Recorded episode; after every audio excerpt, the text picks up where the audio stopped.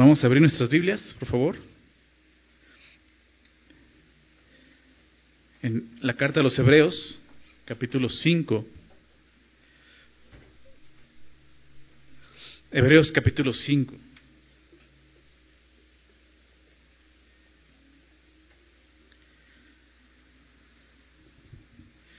La semana pasada iniciamos el capítulo 5, hoy vamos a, terminar de verlo, son solamente eh, cuatro versículos, pero es, una exhortación. Hemos estado estudiando la carta, vemos cómo el escritor tiene un fin, un propósito de animar a sus oyentes a, no desmayar, ¿verdad? A no abandonar la fe, a seguir adelante en esta carrera que tenemos por delante, ¿verdad? Y ha estado haciendo algo muy interesante. Está mostrando cómo Jesús, su persona y su obra es superior a, todo lo que Dios había hecho antes. Como para que ellos consideren que estaban abandonando lo, que Dios ya hizo definitivamente para salvar al hombre. Y después de, cada enseñanza acerca de cómo Jesús es superior, lo vimos a los profetas, a los, a los ángeles, lo vimos cómo Jesús es, superior también a Moisés, es, es, es superior a Aarón, ¿no? es superior a Josué, vimos por ahí también, es superior al día de reposo, porque eres de nuestro reposo. Veamos cómo en, en, tanto en tanto él iba metiendo una, una exhortación, ¿recuerdas? En cada capítulo más o menos metía una exhortación, mostraba cómo Jesús era superior y nos exhortaba algo, ¿no? Por tanto, si oye su voz, no endurezcas tu corazón, ¿verdad? no nos hagamos tardos para oír. Entonces empieza a hacer esto y aquí vamos a ver esta exhortación después de mostrar cómo Jesús es superior al sacerdocio levítico que venía por, por medio de la descendencia de Aarón, pues va a dar una exhortación y creo que es una de las exhortaciones más fuertes en esta carta. Es una exhortación que pues definitivamente, definitivamente es para todos nosotros también. Entonces vamos a, leerlo, quiero leer los versículos y les parece si oramos después de eso para poner este tiempo en manos del Señor. Versículo 11, ahí nos quedamos. Dice así, Hebreos 5:11. Acerca de esto, tenemos mucho que decir y difícil de explicar, por cuanto os habéis hecho tardos para oír. Porque debiendo ser ya maestros después de tanto tiempo, tenéis necesidad de que os, se os vuelva a enseñar cuáles son los primeros rudimentos de las palabras de Dios. Ya habéis llegado a ser tales que tenéis necesidad de leche y no de alimento sólido. Y todo aquel que participa de la leche es inexperto en la palabra de justicia, porque es niño. Pero el alimento sólido es para los que han alcanzado madurez, para los que por el uso tienen los sentidos ejercitados en el discernimiento del bien y del mal. Señor, te damos muchísimas gracias por permitirnos estar juntos en este lugar para conocerte, para meditar en tu palabra, Señor. Sabemos que eso, Señor, sea inútil si tú no nos enseñas, si tú no estás con nosotros, Señor. Y por eso te pedimos, Señor, que sea tu, tu Santo Espíritu, el cual mora en nosotros, Señor, obre, Señor, a través de nosotros. Danos no solo entendimiento, Señor, danos corazones humildes, mansos delante de ti, Señor, para que podamos ser transformados de acuerdo a tu voluntad, Señor. Sabemos que esa es, es tu obra y eso es lo que tú quieres en nuestras vidas. Transformarnos y llevarnos, Señor, a un crecimiento espiritual, Señor. Haz tu obra entre nosotros, Señor, en esta mañana. Te lo pedimos en el nombre de Jesús. Amén. Cuatro versículos, pero como te decía, es una exhortación fuerte. La exhortación prácticamente nos está mostrando ¿no? la condición de, de estos, de los oyentes, ¿no? de estos hebreos, ¿no? Eh, sabemos que está escrita a los hebreos, o se deduce que está escrita a hebreos, pero hebreos en el contexto, obviamente judíos, pero que habían creído en Jesús para salvación. Personas ¿no? que habían, venían de un trasfondo judío, como israelitas, hebreos, judíos, es lo mismo, el pueblo de Dios, pero ahora habían creído en Jesús para salvación. Y todos ellos, bueno, algunos de ellos, no sabemos cuántos, pero muchos de ellos, al empezar a, padecer persecución por seguir a Jesús, que era algo muy obvio, y la Biblia nos habla de eso, y si a nosotros nos, nos, habla de eso, de que vamos a padecer persecución por el nombre de Cristo, y lo vivimos, pues mucho más ellos, siendo judíos, y haber empezado a comenzar a seguir ¿no? este nuevo movimiento llamado cristianismo, porque seguían a un hombre ¿no? llamado Jesús que se decía que él era el Mesías, el Cristo. Entonces, pues eso trajo mucha persecución para ellos. ¿no? En el contexto eh, podemos darnos cuenta que realmente era, era una persecución muy difícil, porque ellos estaban abandonando toda una tradición. Digo, muchos de nosotros hemos hecho, eso. Pero una tradición, ¿no? Con un sistema muy importante que Dios había dado. No solamente una tradición que por ahí se encontraron de un libro que encontraron por ahí, no, sino realmente era la palabra de Dios y era el Dios revelado a esta nación. Entonces ellos estaban abandonando eso para seguir ¿no? este nuevo movimiento y eso podría ser una locura para muchos. Y muchos judíos sobre todo. Entonces, los judíos que no habían creído en Jesús perseguían a estos judíos que habían creído en Jesús. Entonces, pues era muy difícil porque pues eran, seguramente eran sus propias familias, ¿no? Que nos estaban persiguiendo, ¿no? Que nos estaban molestando. Entonces, para ellos llegó un punto en el que ver tanta prueba y persecución, pues dijeron, pues mejor nos regresamos, ¿no? ¿Para qué seguimos en esto? Y entonces la exhortación es esa.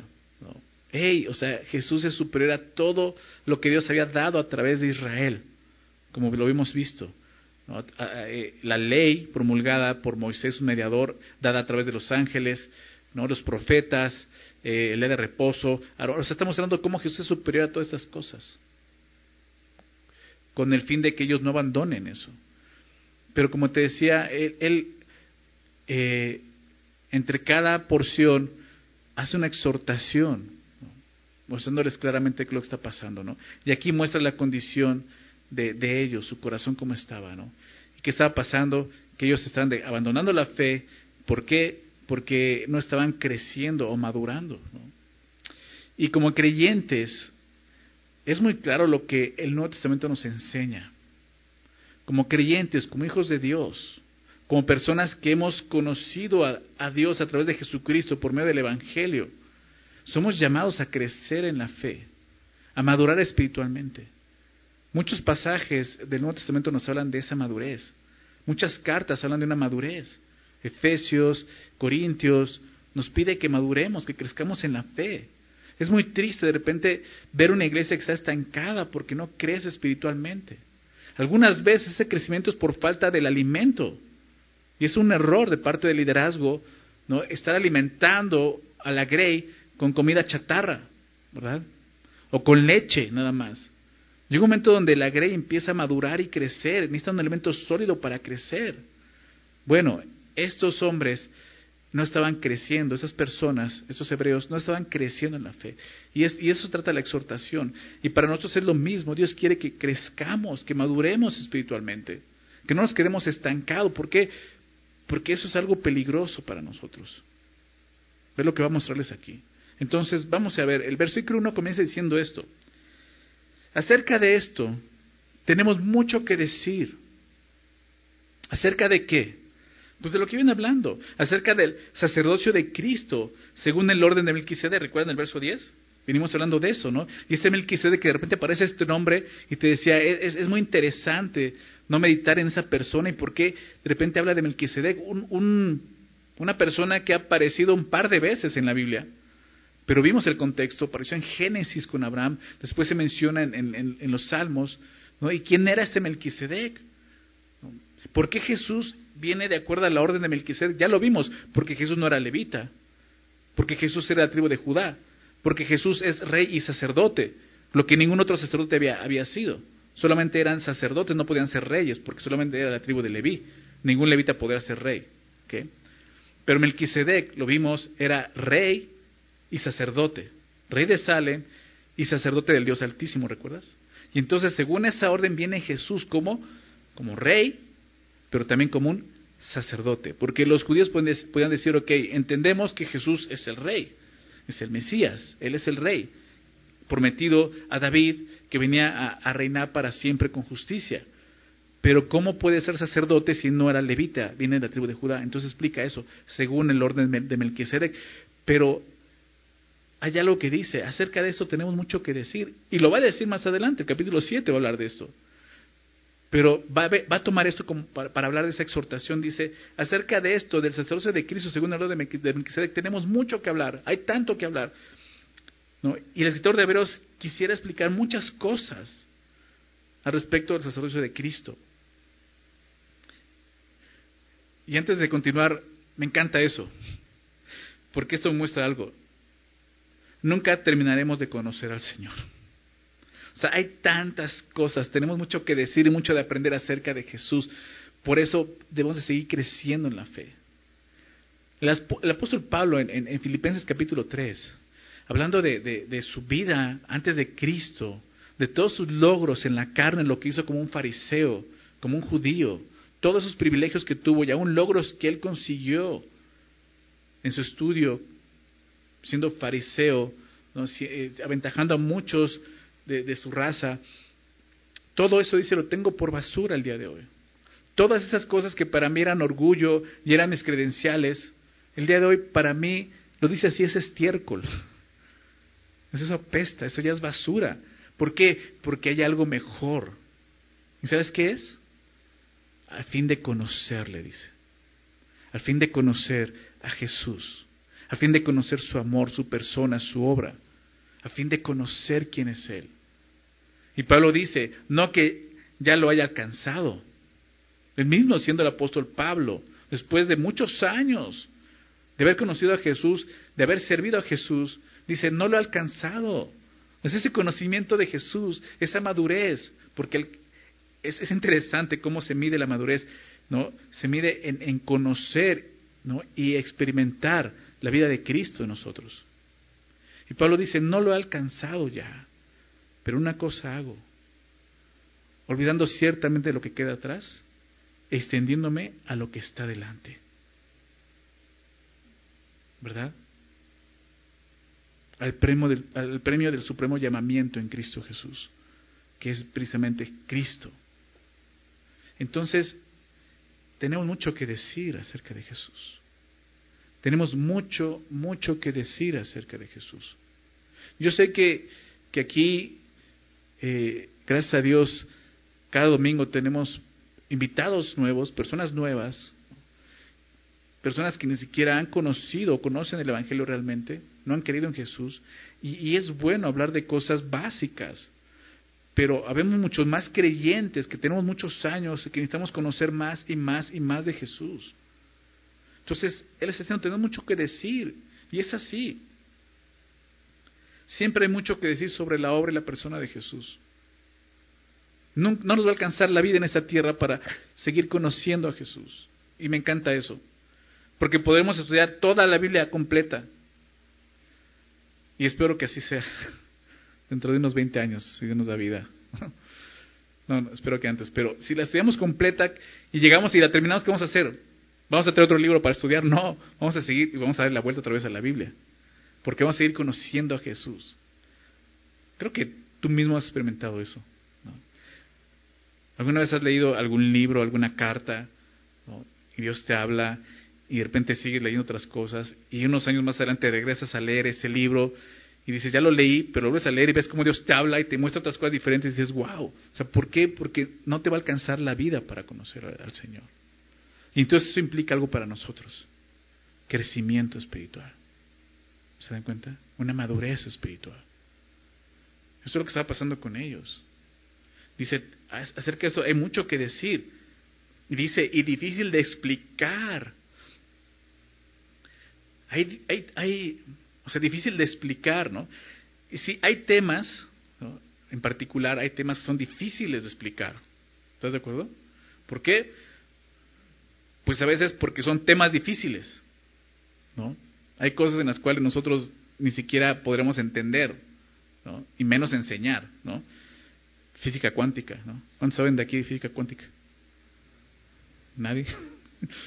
O sea, es como si de repente empezara a hablar de física cuántica, ¿no? No podré hacerlo porque ni siquiera lo entiendo yo. ¿Ok? Entonces, hay temas que son difíciles de explicar. Ahora, hay temas, porque son difíciles, ¿no? Los temas. Hay temas difíciles de explicar, ¿por qué? Porque los maestros no son buenos maestros también. Ocurre, ¿verdad? Por más que quieras explicar algo, no te sale, ¿no? Porque no tienes ese talento, ese don espiritual que, Dios da ¿no? a los que llama como maestros, ¿no?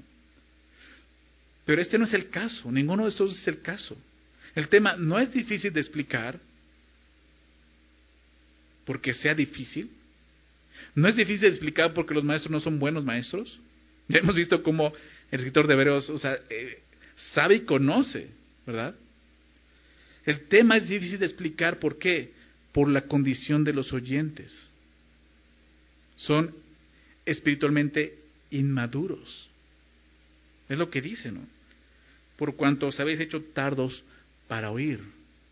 O sea, el problema no está en el tema, el problema no está en el maestro, el problema está en los oyentes.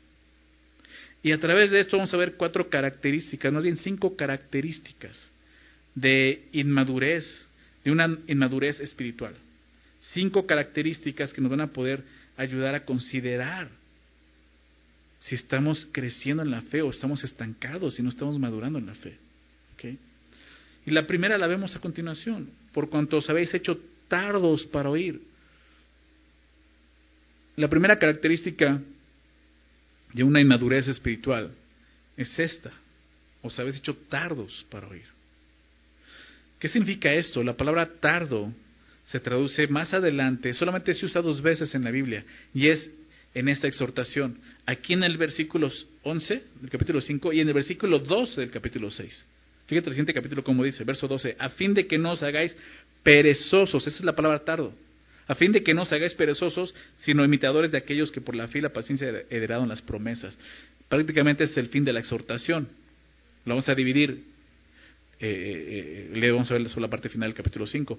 Pero termina diciendo eso, a fin de que no os hagáis perezosos, porque es el problema. Son tardos, son perezosos. Eso es decir que la palabra habla de... Es una palabra fuerte, aún en el idioma original, porque habla de, de una persona floja, ¿no? habla de un aragán, un holgazán, un negligente, un necio, una persona indolente. Y tenemos que empezar por ahí. Se han hecho tardos para oír, se han hecho perezosos. Entonces, la primera característica de una persona inmadura en la fe es que es perezoso para responder a Dios. Obviamente, ¿por qué? Porque no haya un interés como debe de haber, ¿no? Porque ya, ya, ya, ya no, no le agrada. Y no sé si te ha pasado. No si lo puedes ver y ser, obviamente examinarte a ti mismo y, y considerarlo.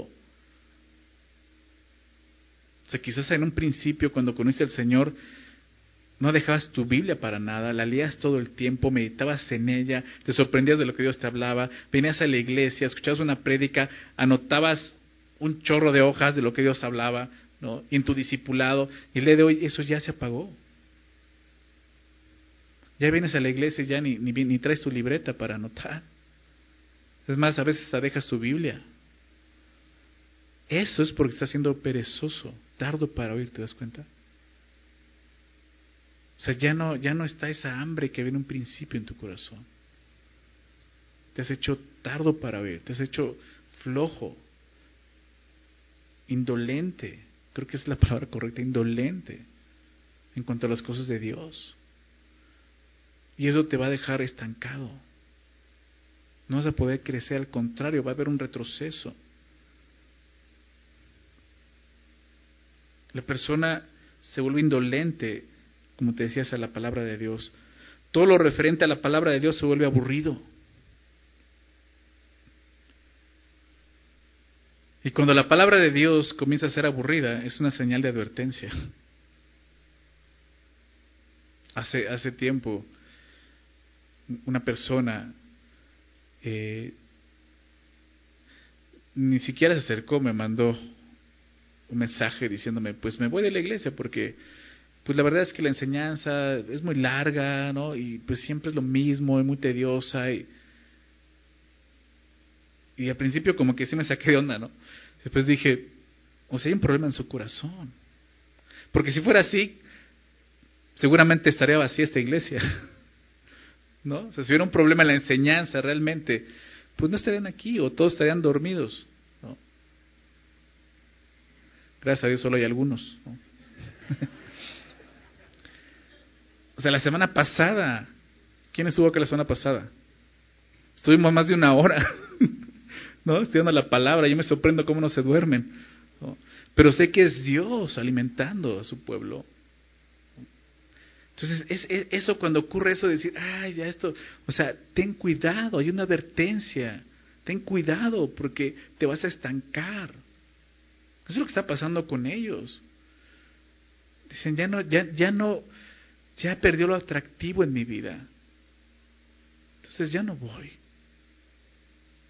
Ya es aburrido. Ten cuidado, como te decía esto, cuando la palabra de Dios comienza a ser aburrida, es una señal de advertencia, algo está pasando en tu corazón. Porque tardos para oír no es un problema de oído, es un problema del corazón. Aquí lo vemos.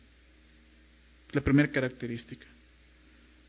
Vamos a ver lo siguiente, versículo 12 porque debiendo ser ya maestros después de tanto tiempo, tenéis necesidad de que se os vuelva a enseñar cuáles son los primeros rudimentos de las palabras de Dios. Y habéis llegado a ser tales que tenéis necesidad de leche y no de alimento sólido. O aquí vamos a ver eh, la segunda característica, pero dice, debiendo ser ya maestros después de tanto tiempo. Y el escritor les está hablando a personas que ya tenían tiempo como, como creyentes. Bueno, como cristianos, ¿no? como seguidores de Jesús, vamos a dejarlo ahí. Ya tenían tiempo. No es que tuvieran una semana, un mes, medio año, un año, no, ya tenían tiempo siguiendo a Cristo. Sabemos que el tiempo eh, no necesariamente significa madurez, pero sí es un factor importante para la madurez. Y aquí lo vemos. Ahora quiero que consideres esto, cuánto tiempo tienes en Cristo, cuánto tiempo llevas siguiendo a Jesús, conociendo a Jesús. ¿Cuánto tiempo? O sea, dos años creo que ya, ya es un buen tiempo, ¿estás de acuerdo? Tres años, cinco años, diez años. O sea, estos no eran nuevos convertidos. Dice, después de tanto tiempo, ha pasado tanto tiempo. Entonces aquí vemos cómo el tiempo también es, una, es un factor que nos muestra la madurez o inmadurez en ese sentido.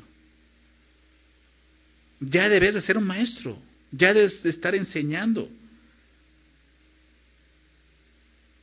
Se está hablando de personas que tenían ya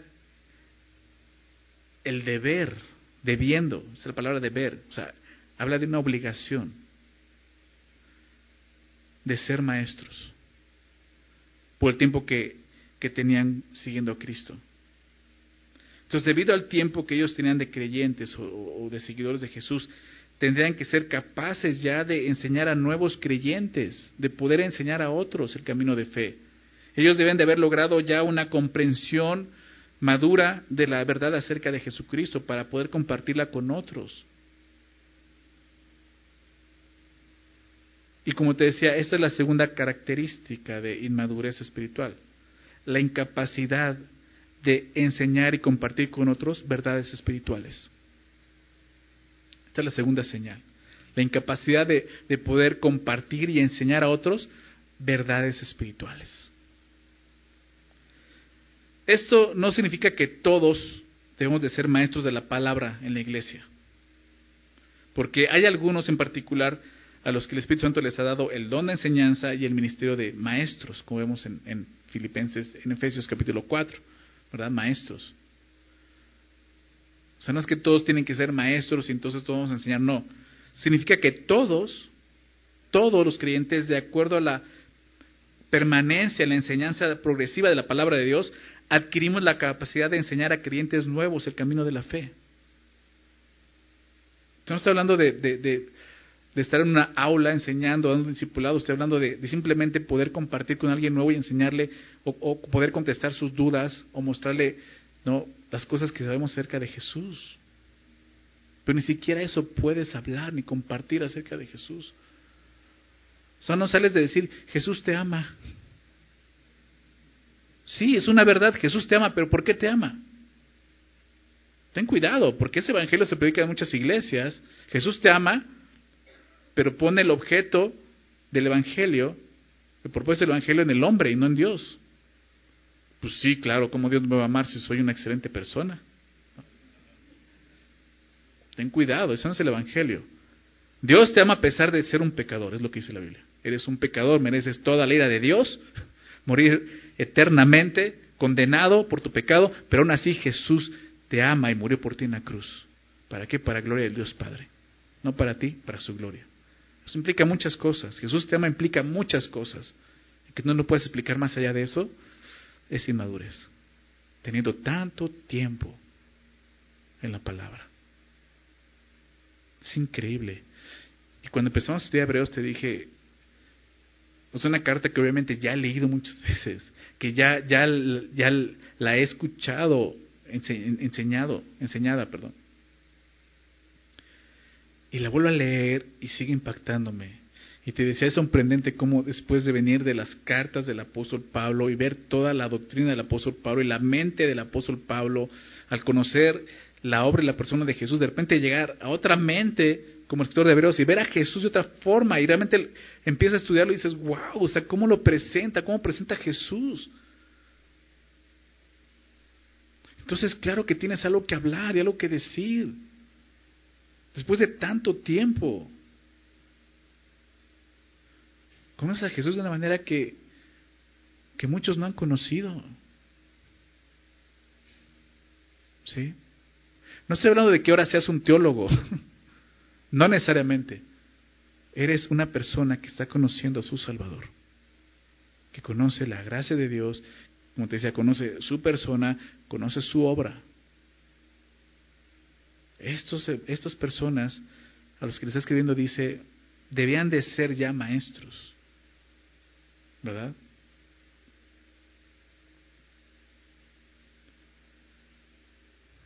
Entonces la capacidad de poder compartir con otros verdades espirituales es una característica de madurez espiritual. Y lo contrario, si no tienes la capacidad de hacerlo, hay inmadurez espiritual. O sea, una persona que tiene un mes en Cristo, claro que es, no tiene esa misma capacidad. Una persona que tiene dos años ya en Cristo, dos, o sea, en dos años, en dos años ya terminaste todos los discipulados de la iglesia. ¿Sabías eso? En dos años. En el primer año terminaste los tres libros de navegantes, que digamos es lo básico. Y créemelo, te lleva a conocer al Señor Jesús. O sea, puedes crecer, puedes conocer. La iglesia, la iglesia tiene la obligación, yo lo veo así, la obligación de parte de Dios de proveer esos medios para que la Grey crezca en la fe y madure en la fe. Y creo que nuestra iglesia definitivamente tiene ese propósito. Por eso tenemos esos discipulados, por eso tenemos enseñanzas. Tenemos dos reuniones, domingos y miércoles tenemos reunión también. Tenemos reunión de mujeres donde también se enseña la palabra. Oración de hombres donde oramos. O sea, son, son cosas y grupos que tienen ese propósito, aprender más de Jesús y conocer más a Jesús y adorarle. Quizás tú dices, no, pues yo ya tengo cuatro años aquí y nunca me he discipulado. Estás haciéndote perezoso. Ya debes de ser maestro. Podemos tener la capacidad de enseñar verdades espirituales a, personas nuevas en la fe. O sea, piensa en esto cuando te reúnes con otros creyentes de la iglesia. ¿De qué son sus pláticas? ¿De qué hablan? No quiere decir que todo el tiempo tienes que hablando de Jesús y la palabra de Dios, no. Claro que hay otros temas de conversación, pero si no estás hablando de Jesús, si no comentan algo de Cristo, si no están hablando de lo que están viviendo, llorando, o sea, creo que ahí no hay una madurez espiritual. ¿Ok? Entonces, debiendo ser ya maestros después de tanto tiempo, ¿qué sucedía con ellos? Tener necesidad hay una necesidad. Tener necesidad de que se os vuelva a enseñar cuáles son los primeros rudimentos de la palabra de Dios. Después de tanto tiempo, ellos necesitaban ser enseñados en las cosas básicas de la palabra de Dios. Y el sentido de la oración no es que ellos no habían progresado. Realmente lo que dice el texto es que ellos progresaron, pero están regresando otra vez a eso, a los rudimentos. Y eso puede estarnos sucediendo a nosotros también. sea, puede estarte estancado, siempre no haber crecido, pero también puedes haber llegado a una madurez y de repente haber regresado otra vez por haber sido perezoso. Es sentido de lo que dice aquí. Ellos estaban regresando a las cosas básicas de la palabra de Dios, significa rudimentos de la palabra de Dios. Los primeros rudimentos de la palabra de Dios se refiere al ABC de la doctrina bíblica. Piensa en eso, ¿no? El ABC. Estás regresando a maternal. ¿No? O ya andabas por la primaria, pero te regresaste. O sea, así es. Estás regresando a lo, básico. La siguiente semana vamos a ver cómo menciona algunas cosas básicas. Eh, menciona este, el bautizo, ¿no? Eh, fundamentos del arrepentimiento, obras muertas, este, la resurrección de los muertos. Son cosas que ya debes de comprender y dominar. Pero necesitas otra vez que te enseñen esas cosas. Es lo que le está diciendo a ellos. Ellos ya tenían la obligación, por el tiempo que llevaban, tenían la obligación de ser maestros de la palabra, pero la realidad era otra, que, que aún tenían necesidad de ser enseñados en ella. Eso en sí ya es vergonzoso. Tenían una obligación con la iglesia, pero no podían cumplirla porque aún tenían necesidad. Y la iglesia se ve afectada. La iglesia necesita de personas maduras en la fe. Nuestra iglesia no es nueva, no tiene pocos años. Este año cumplimos nueve años. Medio año vamos a estar cumpliendo diez años, ya como iglesia. Y sé que muchos de ustedes están con nosotros desde hace diez años, desde que comenzamos.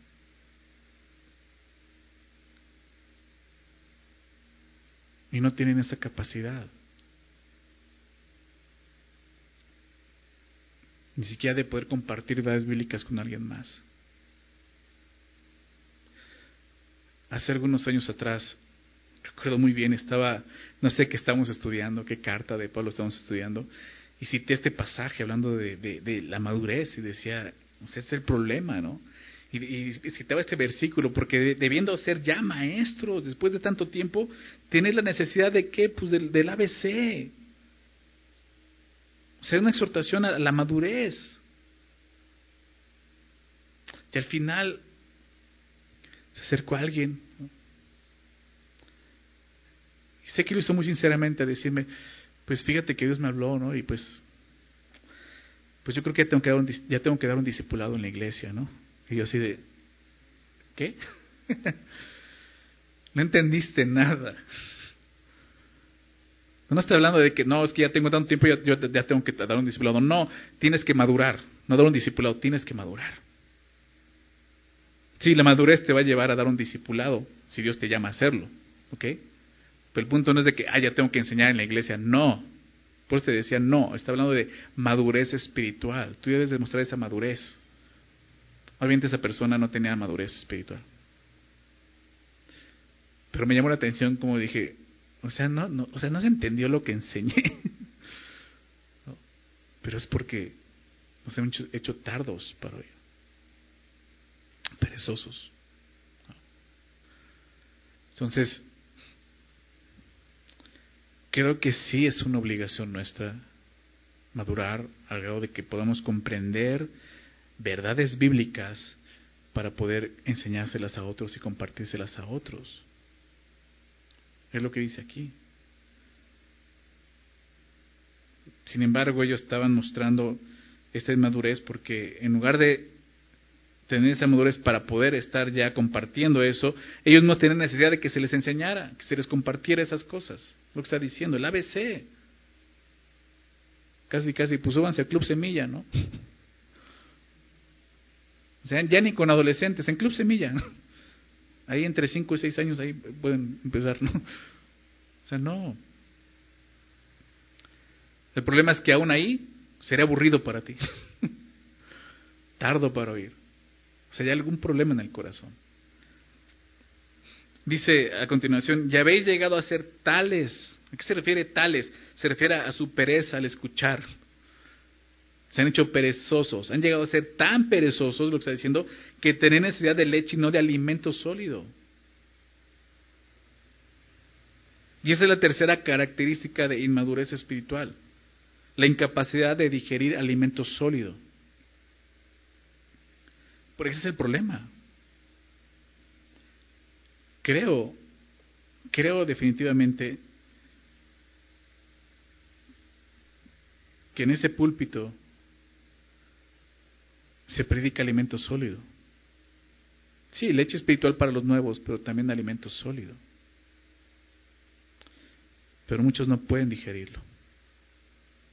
Muchos no pueden digerirlo ¿por porque la necesidad de ellos es, sigue siendo leche. No pueden, el alimento sólido no lo pueden digerir. El símbolo de, de leche en el Nuevo Testamento tiene dos sentidos. Sirve para referirse al alimento ligero que vemos aquí, el alimento que corresponde a un niño en la fe. Y el otro sentido tiene que ver con la pureza doctrinal de la enseñanza, como lo menciona el apóstol Pedro. Déjame leer este pasaje, 1 de Pedro 2, verso 2. 1 de Pedro 2, 2 dice, desead como niños recién nacidos la leche espiritual no adulterada. ¿Te, das cuenta? hablando de la, de la, pureza de la leche, ¿no? O sea, es una necesidad como un bebé, alguien nuevo en la fe, hablando de nuevos. Desear como niños recién nacidos la leche espiritual no adulterada para que por ella crezcáis, te das cuenta, para salvación. Otro pasaje que nos habla de madurez, de crecimiento. Para que crezcas en tu salvación. Pedro se refiere entonces a que los creyentes debemos de anhelar la pureza de la palabra como un niño anhela su leche. Pero Hebreo se refiere al elemento de recién convertidos. El ABC, los rudimentos de la fe. Después de tanto tiempo, en lugar de nutrirse de alimento ya sólido, ellos necesitan el alimento ligero, o sea, la leche. Y, nos está poniendo el ejemplo de, un niño, un infante, un, niño pequeño, un bebé todavía. Ustedes saben, tengo un bebé de un año, ocho meses, y ya pasé por ahí. O sea, al medio año, seis meses, empieza con, con alimento sólido, poco, papilla, cosas así, pero ya es alimento sólido, ya no es pura leche que tiene que empezar, su cuerpo empieza a buscar ya ese alimento. En un principio la leche es magnífica, ¿ok? Los primeros meses es lo único que necesitan, ¿verdad? Y ves cómo crecen con eso y es lo que ellos necesitan. Es increíble ver eso, lo que es la, leche materna, ¿verdad? Pero después de eso, necesitan complementar con alimento sólido. Y sí, empiezan entre las dos cosas. Pero llega un punto donde la leche ya va quedando atrás. El día de hoy, comúnmente todos nosotros tomamos aún leche, pero ya no es en ese sentido. Nuestro mayor alimento es sólido totalmente, ¿verdad? Porque hemos madurado y hemos crecido. Entonces, ese era el problema, no podían digerir el alimento sólido. En, en, en, la vida física hay más alimento sólido que leche, ¿estás de acuerdo? Hay más alimento sólido que leche. Y lo mismo sucede en la vida espiritual. Hay más alimento sólido que leche, lo que estamos viendo. Acerca de esto hay tanto que decir. Pero ustedes quieren todavía su lechita. Lo que está diciendo. Hay tantas cosas que puedes degustar acerca de Jesús, su persona, su obra. Tantas cosas que puedes saborear como el alimento, ¿no? O sea, el día de hoy, mi niño debe ser mi bebé, pero ya no es un bebé. Mi niño empieza a probar cosas nuevas y, ves cómo sonríe. Ya sabe decir dona.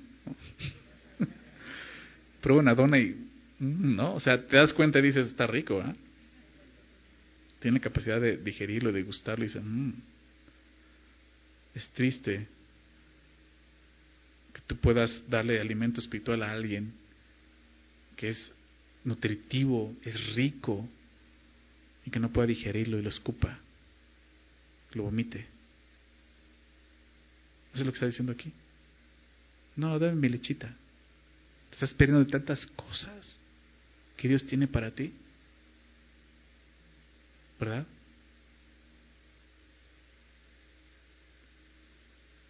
Entonces, aquellos que quieren seguir alimentándose de leche, aquellos que están, eh, ¿cómo decirlo?, cómodos con su leche, no solo están evitando la madurez, sino también un conocimiento más profundo de Dios, de sus verdades, de quién es Él, de su obra. Y esto es peligroso. Al no conocer ellos, viendo el contexto, los hebreos, la magnitud de la persona en la obra de Jesús, como lo está presentando el escritor, fácilmente estaban abandonando la fe. Para ellos decían, pues, pues mejor nos regresamos ¿no? al antiguo sistema levítico, sacerdotal, ¿no? nos regresamos con los profetas, nos regresamos a la ley de Moisés. No gustaron. No gustaron lo que Dios les ofrecía en Cristo. ¿Se dan cuenta? Mira lo que está pasando. Verso 13. Y todo aquel que participa de la leche es inexperto en la palabra de justicia porque es niño. Hay una edad en la que la leche ya no es de mucha ayuda. Se necesita alimento sólido, como veíamos. Esos creyentes habían llegado a esa edad, pero siguen necesitando leche. Eso les impedía crecer en la fe y los hacía inexpertos en la palabra de justicia. Entonces, la cuarta característica es esto. Es esta. La cuarta característica de inmadurez espiritual es inexperiencia en la palabra de Dios. Inexperiencia. Está hablando, es inexperto en la palabra de justicia. La palabra inexperto se refiere a alguien que no tiene experiencia, es muy claro, ¿verdad? Porque la palabra de Dios, la palabra de justicia, me gusta que, habla, no dice la palabra de Dios, habla de justicia. Tiene un propósito. Cuando tú y yo la experimentamos como, cuando lo obedecemos, ahí la experimentamos, cuando somos obedientes a ella, nos sometemos a ella, confiamos en ella, vivimos por ella, experimentamos la justicia de Dios en nuestras vidas. ¿Sí se dan cuenta? Y eso cambia tu vida. Eso te da madurez, crecimiento y transforma tu vida.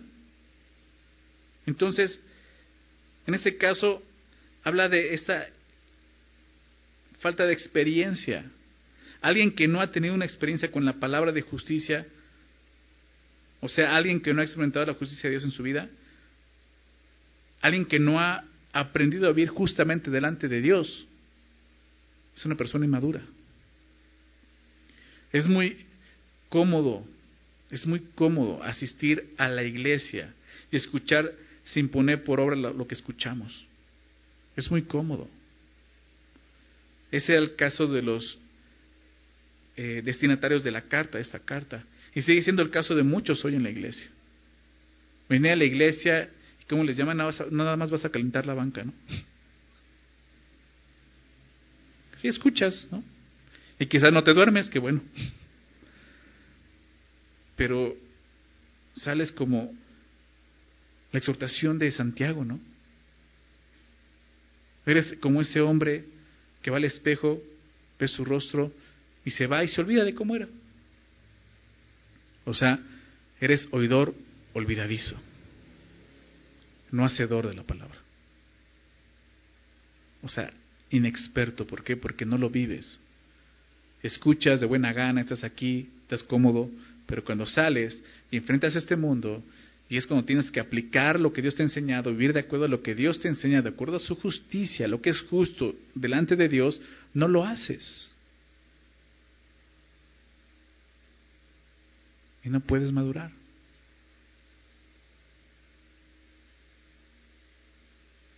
Dios quiere que experimentemos su justicia en nuestras vidas, que vivamos de acuerdo a lo que ha dejado escrito en su palabra. Mateo 6:33, ¿recuerdas? Mateo 6:33 Jesús dice, mas buscad primeramente, en primer lugar, prioridad, esto no de prioridad, mas buscad primeramente sobre todas las cosas, sobre lo que voy a vestir, qué voy a comer, ¿recuerdas? ¿Dónde voy a vivir? Sobre todo eso, primeramente, ¿qué cosa? ¿Recuerdan? El reino de Dios y su justicia. Es lo que Jesús dice. No os afanéis, hombres de poca fe. Su único afán debe ser este, primeramente buscar el reino de Dios y su justicia. O sea, tú vivir de una forma justa, agradable a Dios. Porque de eso trata el reino de Dios, de su justicia. Entonces aquí dice, es inexperto en la palabra de justicia. No vive justamente en este mundo. Sigue viendo como este mundo corrupto. Sigues mintiendo, sigues defraudando, sigues engañando. ¿Se dan cuenta? Jesús. Jesús es la justicia de Dios, ¿estás de acuerdo?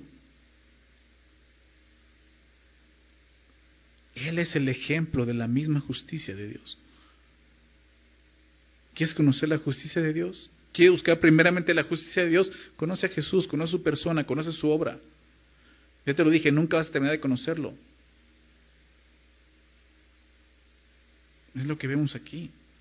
Eran inexpertos en la palabra de justicia. Estos creyentes llevaban tiempo en la vida cristiana, pero no habían alcanzado la madurez correspondiente de acuerdo a su edad en Cristo. por esas cosas que hemos visto. Porque es, dice el texto al final, porque es niño. Al final del, verso 13, porque es niño. O sea, le gustó ser niño y quería seguir siendo niños. Ahora sí que ya le gustó ser niño y quedarse así. Cuando uno es niño, ¿recuerdas cuando eras niño? ¿Sí? Una de las cosas que más quieres es crecer, ¿estás de acuerdo? O sea, cuando eres niño ya quieres crecer, ¿no? Ser mayor. Pero cuando llegas a la edad mayor lo que quieres es volver a ser niño. ¿Te pasó? ¿Por qué? Porque te das cuenta que ser adulto implica mayores obligaciones y responsabilidades. Y dices, ay, ¿cómo me gustaría ser niño? Como dicen, era feliz y no lo sabía. Ahora tengo que trabajar, tengo que pagar, ¿no? Cuentas, etcétera. Pues eso también sucede espiritualmente, ¿no? Para muchos dicen, no, ya vi que madurar es responsabilidad, entonces mejor me regreso, quiero ser niño. Ya mejor me siento, no le muevo, ya no sirvo a Dios, ya no busco servir a Dios, me quedo aquí sentadito, ¿no? Al fin y al cabo, pues sí, así ya se ve que, que estamos aquí en la iglesia, ¿no? Entonces ya ya somos varios, o sea, lo he dicho otras veces, el, el, el crecimiento de la iglesia, creo que el crecimiento de una iglesia no se mide por cantidad, sino por madurez. ¿Ok? Hay iglesias que miden su crecimiento en cantidad. ¿Cuántos asisten? Es triste. Porque Dios no está viendo eso, Dios está viendo el crecimiento espiritual, la madurez de cada persona. Y es lo que vemos aquí. Pero hay muchos que son niños y vienen y están ahí sentados, pero no que están creciendo. ¿Por qué? Porque ya les gustó ser niños. Eso es lo que ha estado sucediendo con los hebreos. Y puede estar sucediendo con nosotros. El preferir continuar siendo niños porque es más cómodo, porque implica menos responsabilidades. Pero no es lo que Dios quiere, Él quiere que todos crezcamos y maduremos en la fe. En el, en el idioma original, en el griego, la palabra niño literalmente significa uno que no habla. O sea, no está hablando de, un niño más o menos grande, está hablando de un niño chiquito, o sea, de un casi bebé, no habla, no tiene la capacidad de hablar. Habla de un infante, un niño que aún no tiene la capacidad de poder expresarse y hablar. Por eso, pues, ¿cómo van a poder ser maestros si ni siquiera saben hablar de las cosas espirituales? Verso 14. Pero el alimento sólido es para los que han alcanzado madurez, para los que por el uso tienen los sentidos ejercitados en el discernimiento del bien y del mal. Entonces, el alimento sólido es para los que han alcanzado madurez. La leche espiritual es para los niños. Para los nuevos convertidos, sí, si hay lugar para la leche espiritual en la iglesia, claro. No adulterada, claro. Pero es para las que, personas que tienen un mes, seis meses en Cristo. Pero hay un momento donde ya viene el alimento sólido. Y eso es para los que han alcanzado madurez. Y aquí vemos eso. Se habla de una madurez espiritual. A un niño pequeño, un infante, como veíamos, no le puedes dar alimento sólido. ¿Por qué? Porque puedes hacerle mucho daño. Puede, para empezar, puede ahogarse o puede enfermarse. Y es lo que está ocurriendo con los hebreos. El escritor les dijo, acerca de esto tenemos mucho que decir. Hay mucho alimento sólido en cuanto al sacerdocio de Jesús, pero no puedo hablarles de esto. ¿Por qué? Porque no tienen la capacidad de digerirlo. Se van a empachar. Así decían, ¿no? Te vas a empachar, te va a hacer daño. Está como el meme ese que dice, no estás listo para tener esta conversación. ¿Lo han visto? Pensaba en eso, exactamente. O sea, no estás listo tú. Lo que dice, tengo tanto que decir, tanto que hablar acerca de Jesús, pero no pueden digerirlo. No tienen la capacidad de hacerlo. Pero el alimento sólido es para los que han alcanzado a madurez. Si queremos probar el alimento sólido, es necesario que busquemos madurar espiritualmente. Es necesario que consideremos las cosas que vimos. Dejar de ser perezosos en la búsqueda de Dios buscarle, conocerle, con esa hambre, con esa sed de justicia con la que comenzamos un día. Buscar servir, servir en la iglesia, es una manera en la que podemos crecer también, a través del servicio. Poder conocer, poder platicar, que nuestras pláticas sean edificación acerca de la palabra, enseñándonos unos a otros. Tener la capacidad de, como vemos aquí, de digerir las cosas sólidas. Híjole, yo me acuerdo cuando, cuando empecé a conocer al Señor, mi primer año de cristiano, ya como creyente, con una sed y una hambre del Señor, o sea, leía la palabra y había cosas que no entendía, sinceramente. O sea, había cosas que yo no podía digerir. Y Dios me, enseñó algo, me dijo, hay cosas que ahorita no estás listo, más adelante lo vas a entender. Y así fue, y le doy gracias a Dios. Me mucha paciencia en eso, porque nada de eso puso en duda mi fe. Más adelante lo pude entender y dije, wow, ¿cómo es Dios? O sea, Él sabe. O sea, imagínate que de repente llegas a Cristo y punto la doctrina. Pues te va a matar eso. O sea, tienes que empezar, sí, con la leche espiritual, poco a poco, pero no te quedes ahí. No te quedes ahí. Tienes que crecer para poder digerir el alimento sólido. Dice entonces que el alimento sólido es para los que han alcanzado madurez, para los que por el uso, y aquí vemos la clave, por el uso tienen los sentidos ejercitados en el discernimiento del bien y del mal. Y aquí vemos la quinta característica de, de una inmadurez espiritual, es esta, la incapacidad de discernimiento entre el bien y el mal. No puedes discernir entre lo que está bien y lo que está mal delante de Dios.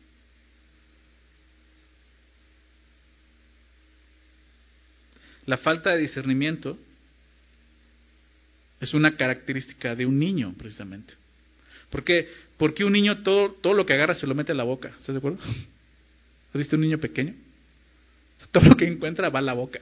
O sea, lo quiere probar. No puede discernir que algo puede ser malo para él. Él no entiende que así como hay cosas buenas que pueden hacerte bien, también hay cosas malas que pueden hacerte mucho daño. Y eso ocurre espiritualmente. Los niños espirituales no tienen la capacidad de discernimiento espiritual. Pueden escuchar cualquier enseñanza errónea y pensar que está bien.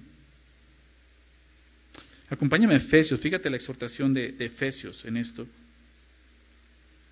Efesios capítulo 4, lo que escribió el apóstol Pablo, hasta que habla también de esto, de un crecimiento espiritual. Fíjate lo que él dice. Efesios 4, versículo 11 hablando de, de, lo que, de lo que es la iglesia y el propósito de la iglesia, que es esta madurez espiritual. Dice, y él mismo, hablando de Jesús, él mismo constituyó a unos apóstoles, a otros profetas, a otros evangelistas, a otros pastores y maestros. Son los ministerios espirituales que vemos en la iglesia. Y aquí vimos pastores y maestros. Porque una de las principales tareas de la iglesia es enseñar la palabra de Dios. Por eso es tan importante esto.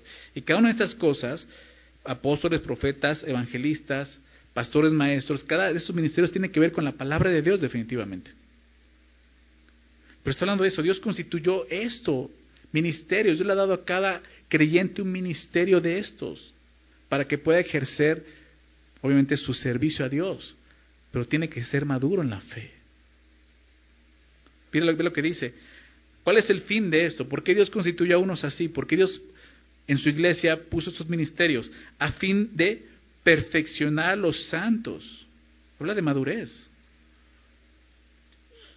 Es triste ver una iglesia que no ejerce estos ministerios. Porque entonces no tiene nada que ofrecer a los santos de Dios. Porque el fin es perfeccionar a los santos. ¿Para qué? Para que sean más espirituales. No, ni siquiera dice eso. Dice para la obra del ministerio. Para que puedan servir también. El ministerio habla de servicio. Para que puedan ser maestros, enseñar a otros, servir a otros. Para la edificación del cuerpo de Cristo hasta que todos lleguemos a la unidad de la fe y el conocimiento del Hijo de Dios, a un varón perfecto a la medida de la estatura de la plenitud de Cristo. ¿De qué nos habla esto? De madurez, de crecimiento. Para que ya no seamos, fíjate el verso 14, para que ya no seamos niños. Niños, como dice Hebreos, son niños. Para que ya no seamos niños fluctuantes, porque eso es un niño fluctuante, que está de aquí para allá fluctuando niños fluctuantes, llevados por doquiera de todo viento de doctrina, por estratagema de hombres que para engañar emplean con las sucias artimañas del error. Entonces escuchas una nueva doctrina, algo, ay, soy bonito, ya me voy de la iglesia y me voy a otro lado. Y... Niños fluctuantes, no maduran en la fe. Niños que tienen 15 años en la iglesia. Dice, para que no seamos niños fluctuantes, para que maduremos, ¿por qué? Porque hay un peligro. En la inmadurez hay un peligro, aquí lo estamos viendo. Ser llevados por cualquier viento de doctrina, al engaño. Sino que siguiendo la verdad en amor, crecimiento, crezcamos en todo en aquel que es la cabeza, esto es Cristo, de quien todo el cuerpo, bien concertado y unido entre sí por todas las coyunturas, que se ayudan mutuamente según la actividad propia de cada miembro, de cada uno, según su actividad, su ministerio, su servicio, recibe su crecimiento nuevamente para qué? Para edificación en amor. Una iglesia que no está creciendo, una iglesia que carece todo esto de amor, de servicio.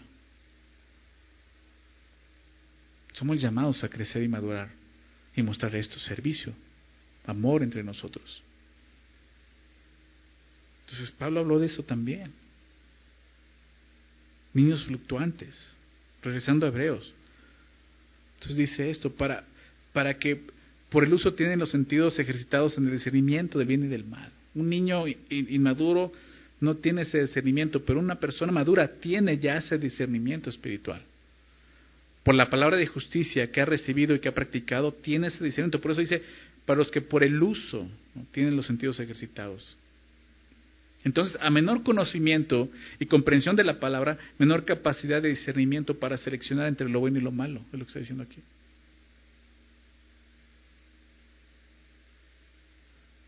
Y entonces puedes empezar a encontrar la razón de por de por qué te va como te va. yo sigo Jesús, pero no me va bien en la vida. porque no tienes discernimiento? porque no vives de acuerdo a su justicia? Vives como este mundo vive. Entonces, una persona madura, ¿qué hace? Ejercita sus sentidos espirituales, es lo que dice aquí. Sus sentidos espirituales. ¿Cuándo? Cuando atiende la voz de Dios, al ser obediente a todo lo que Dios le revela en su palabra. Pablo le dijo a Timoteo, 1 Timoteo 4, versos 7 y 8. 1 Timoteo 4, 7 y 8 dice, desecha las fábulas profanas y de viejas. Ejercítate para la piedad, ejercicio. O sea, nos muestra la palabra que hay un ejercicio espiritual. es lo que tienes que ejercer para que pueda obrar en ti. Porque el ejercicio corporal para poco es provechoso, dice. Pero la piedad para todo aprovecha, pues tiene promesa de esta vida presente, discernimiento espiritual, y de la venidera. ¿Se dan cuenta? Entonces, dice esto, para los que por el uso, fíjate lo que está diciendo, el uso, y la, la palabra uso significa hábito, un hábito, significa práctica, usarlo. La capacidad de discernir entre el bien y el mal sucede cuando existe un hábito en tu vida, una práctica de la palabra de justicia. Cuando tú la usas, ¿qué haces? Estás ejercitando tus sentidos espirituales. Es como un gimnasio. Te ejercitas para que tu cuerpo esté sano, esté fuerte. Dice así, o sea, te ejercitas tus sentidos cuando tú usas la palabra correctamente y entonces ocurre esto, el discernimiento espiritual. Puedes discernir entre lo que es bueno y lo que es malo delante de Dios. Este es un llamado, como vemos, a la madurez. Y la siguiente semana vamos a continuar viendo ya claramente el llamado a la madurez. Pero lo primero que nos muestra es que nos examinemos. Porque quizás puedes decir, yo, yo soy maduro en la fe, porque yo ya tengo 15 años en Cristo. Sí, pero no te has dado cuenta que sigues con la leche espiritual.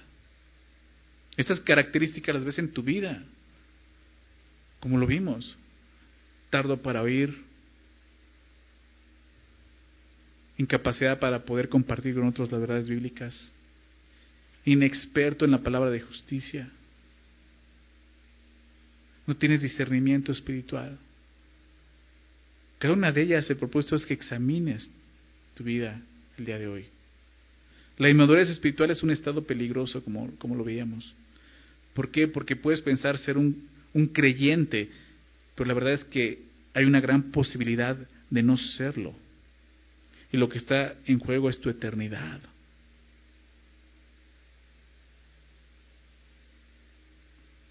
Dios nos llama con un propósito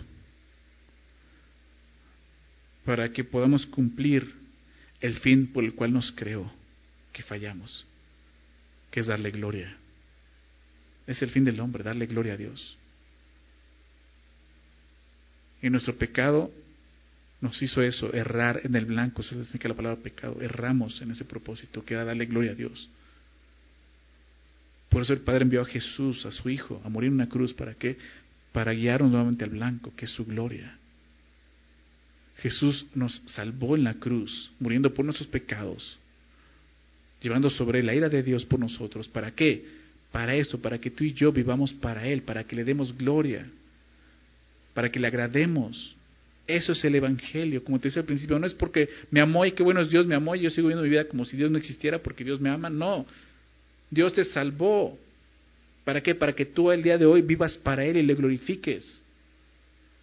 El mensaje del Nuevo Testamento es ese. Ya no vivo yo, vive Cristo en mí. ¿Verdad? El vivir es Cristo. El morir es ganancia.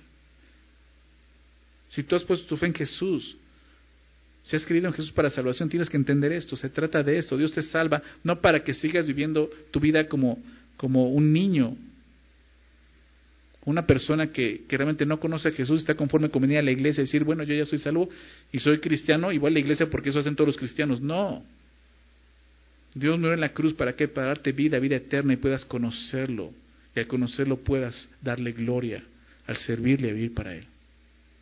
Dios se trata de la madurez, el crecimiento espiritual. Si Dios el día de hoy te mostró que estás ahí estancado,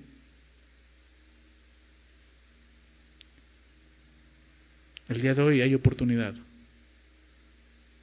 para empezar a crecer en la fe. ¿Qué necesitas hacer? Arrepentirte. Arrepentirte, pedirle perdón a Dios por todo ese tiempo que has perdido para Él. Y aún hay oportunidad. Ayúdame, Señor. Pon hambre en mi vida, en mi corazón de tu palabra nuevamente. Ayúdame a seguir creciendo en la fe. Ayúdame a seguir entendiendo tus verdades bíblicas y buscar más esas verdades para poder compartir con otros esas verdades, para poder vivir de acuerdo a tu palabra de justicia, para poder tener discernimiento del bien y del mal en mi vida, para que pueda ser usado por ti. Eso es lo que Dios quiere. Una iglesia que le conozca, que le glorifique, que le sirva. Es el llamado que tenemos el día de hoy. ¿Les parece si oramos para despedirnos? Señor, te agradecemos por tu, palabra, Señor, por esta exhortación. Señor, si hemos estado en este caso, nos hemos hecho tardos para oír, perezosos, inexpertos en tu palabra, necesitados todavía de leche, sin la capacidad de digerir alimento sólido, sin poder discernir entre el bien y el mal, Señor, aquí estamos reconociendo esto. Somos inmaduros y nos hemos conformado con eso. Pero el día de hoy entendemos que tú quieres que no nos quedemos así. Quieres que crezcamos en la fe. Quieres que maduremos espiritualmente, Señor, para que podamos conocerte más y podamos ser más útiles para ti, Señor. Pone en nuestros corazones una hambre y sed de justicia, Señor. Ayúdanos, Señor, a seguir creciendo, dejar a un lado los rudimentos de la palabra, empezar a conocerte más y entender las verdades bíblicas que están aquí escritas, Señor. Humillar nuestro corazón y ver la necesidad que tenemos, Señor, de seguir creciendo. No queremos seguir siendo bebés de 15 años, Señor, de 20 años. Queremos madurar, Señor. No queremos seguir desperdiciando nuestros días en esta tierra de esta manera, Señor. Queremos servirte a ti, Señor. Ayúdanos, Padre. Trae arrepentimiento en nuestro corazón. Produce en nosotros el querer como el hacer, Señor, por tu buena voluntad. Haz todo en nosotros, Señor. Por favor, te lo pedimos esto en el nombre de Jesús. Amén.